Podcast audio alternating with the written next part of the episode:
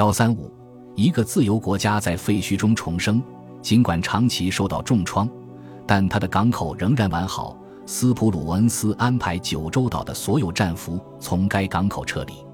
一九四五年九月十一日，避风港号医疗船在威奇塔巡洋舰的护送下抵达并停泊在出岛码头。这两艘船由海军中校约瑟夫·蒂姆斯指挥，其医务部的主要任务就是把数以千计的盟军战俘从周边地区解救出来。战俘共计九千多人，大多数是荷兰人和英国人。在未来几天里，这些战俘要在伤员鉴别分类中心经过灭尸、体检、领受干净衣物等程序，然后再撤离日本。医疗船上的医护人员趁这个机会开始研究原子弹对人体的影响。他们在附近一所残破的校舍里发现了三百多名日本难民。无论从职业层面还是个人层面，他们对这些难民产生了浓厚的兴趣。这些垂死的难民盘腿靠墙而坐，给家人讲一些小笑话，逗他们开心，轻描淡写地回答他们善意的问题，有一种行将就木之人的冷漠。记者乔治·维勒写道：“我很同情他们，但没有因此自责。一想到日军犯下的罪行，我就释然了。”维勒说：“长崎就像一个被烤焦的苹果，切开一看，里面的核也变成了焦黑色。”维勒冒充上校身份到长崎采访，成为首名成功进入长崎的西方人。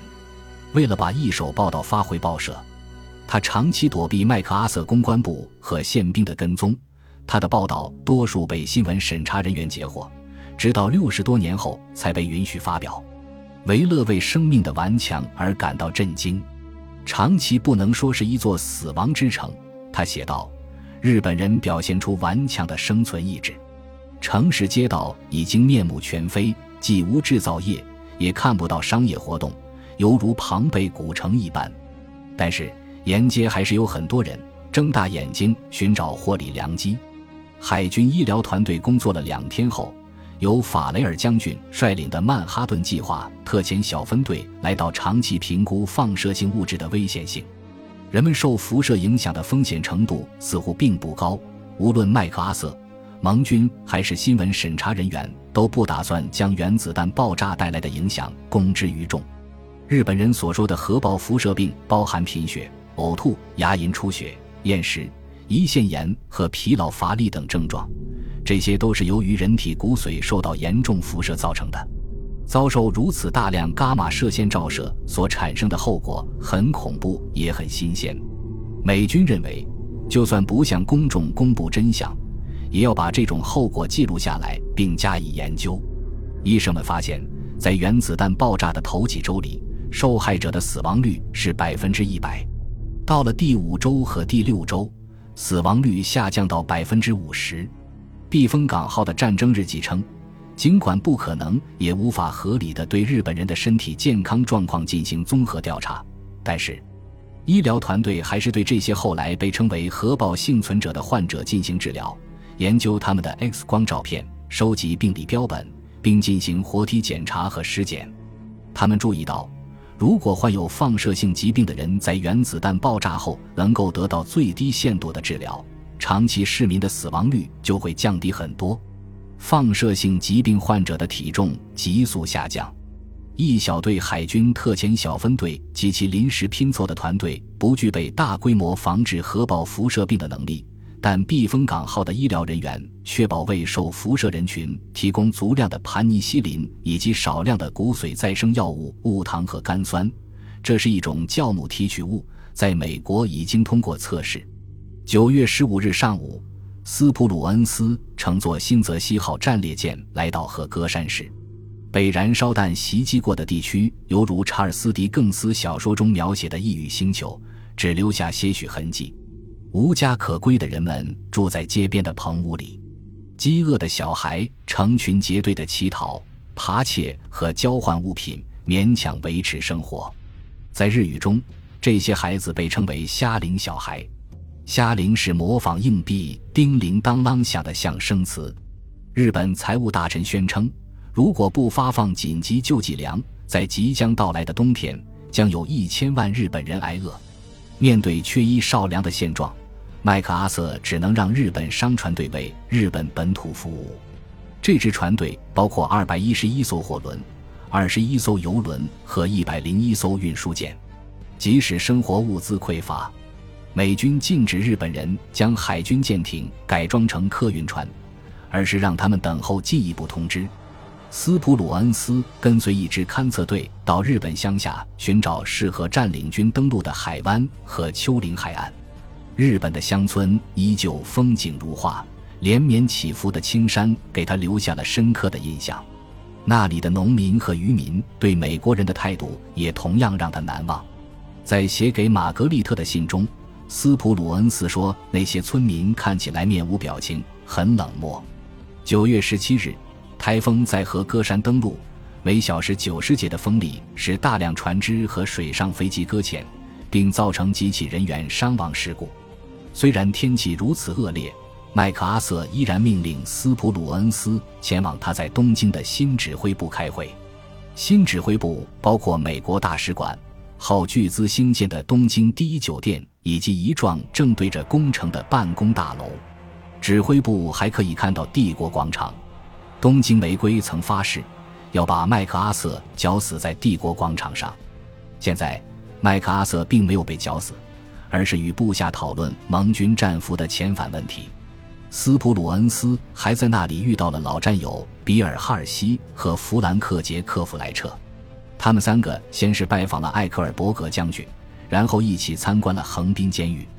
斯普鲁恩斯见到几十个可能被指控战争罪的在押犯，包括发起战争的日本内阁官员、菲律宾通敌者以及巴丹死亡行军的罪魁祸首本间雅庆中将，还有一名在押犯，尤其让斯普鲁恩斯感到震惊。他就是盖世太保派驻日本秘密警察组织的联络人约瑟夫·艾伯特·梅辛格。在被派往东京之前，梅辛格被称为华沙屠夫。调到日本后，他想说服日本政府铲除住在上海的两万名犹太人。他是一只胖懒虫，而且盛气凌人。斯普鲁恩斯写信告诉玛格丽特，他早已丧失斗志，把他处决掉。这世间就少了一个害人精。一九四六年一月，根据波茨坦公告，精神麦克阿瑟将组建远东国际军事法庭，对梅辛格之流进行审判。斯普鲁恩斯希望审判早日进行，他坚信麦克阿瑟会给世人一个公道。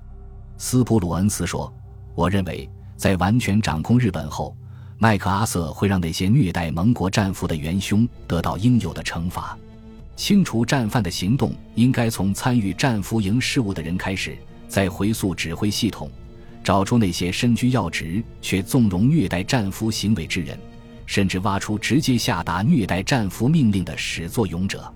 通过这种方式，我们应该能够清除许多穷凶极恶的日本军国主义分子。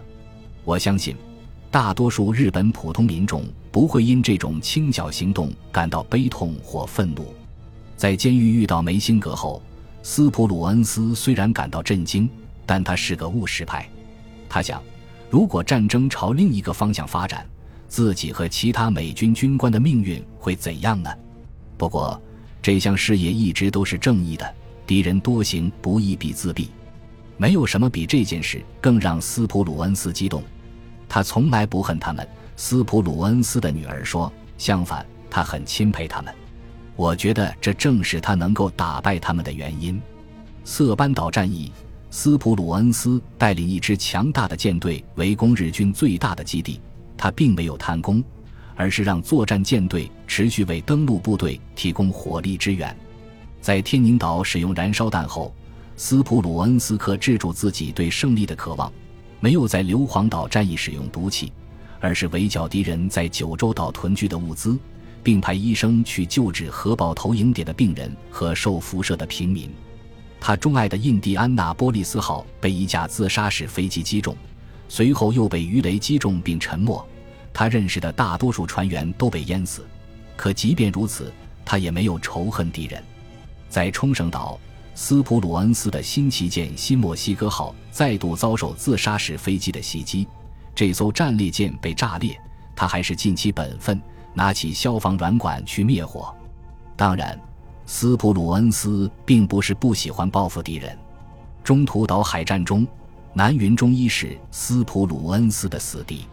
后来南云中一战败自杀，斯普鲁恩斯得知后非常高兴。不过，正如他女儿所说的那样，他会向敌人所想，他会试着去了解敌人。仇恨就像一头失去理智的野兽，但这头野兽从来奈何斯普鲁恩斯不得。在横滨见过那些在押犯后，斯普鲁恩斯严格的道德观似乎有所减弱，因为罪恶是相对的。他回到横须贺，带着手下跟市长探讨娼妓问题。日本人认为这不是一个很严重的问题，甚至连麦克阿瑟也持同样的观点。日本内务大臣命令东京警视厅设立慰安设施，以约束美军土兵的冲动欲望，降低日本女性被美军强奸的风险。很多从事这一职业的年轻女性在燃烧弹袭击中失去了家园，为了养家糊口，她们投身到这种带有高度自主创业色彩的行业中。有些人把这些女人的进取心和积极性视为他们对已被推翻的旧世界的一种谴责。正是这个旧世界让他们在社会和经济生活中饱受束缚。东京郊外有一家名为国际皇宫的妓院。它以近乎工业化的模式运作，效率极高。美国军人喜欢称之为“柳木厂”，与福特公司位于密歇根州的大型飞机制造厂同名。威尔卡茨找到几名在国际皇宫上班的性工作者，通过一名翻译向他们解释了带避孕套的好处，并介绍了一些预防性病的药物。一切都按计划进行。斯普鲁恩斯的文书官色修一写道：“性病感染率很低。”美军酒后强奸妇女的事件发生率也被控制在最低水平，纠察队没有遇到士兵骚扰妇女的问题，官兵都自得其乐。事实确实如此，直至一名随军牧师向他认识的国会议员投诉，美国海军才开始处罚嫖娼的水手。金上将不堪舆论压力，取缔了处于美国海军永久管辖权范围内的横滨和佐世保的所有妓院。妓院被取缔了，犯罪率和性病感染率却大幅攀升，结局就是这样。修一写道。但在其他地方，麦克阿瑟还是允许美军官兵寻欢作乐。他们一直想劝我取缔所有妓院，他说我是不会这样做的。无论如何，我都不会下达反侵善令。人口众多。饱经战争创伤的日本正处于从倡导虚无主义的全面战争向仁慈的和平社会迅速转变的时期，这种初露苗头的变革是社会复原的副产物。封建帝王思想被连根拔除，黑市横行，人们只能到黑市购买生活必需品和日常消耗品。政治犯重获自由，秘密警察组织就地解散，政教分离。天皇走下神坛，女性获得了投票权，工会变得合法化，日本没落，大东亚共荣圈分崩离析仅数周，一个自由的国家开始从废墟中重生。本集播放完毕，感谢您的收听，喜欢请订阅加关注，主页有更多精彩内容。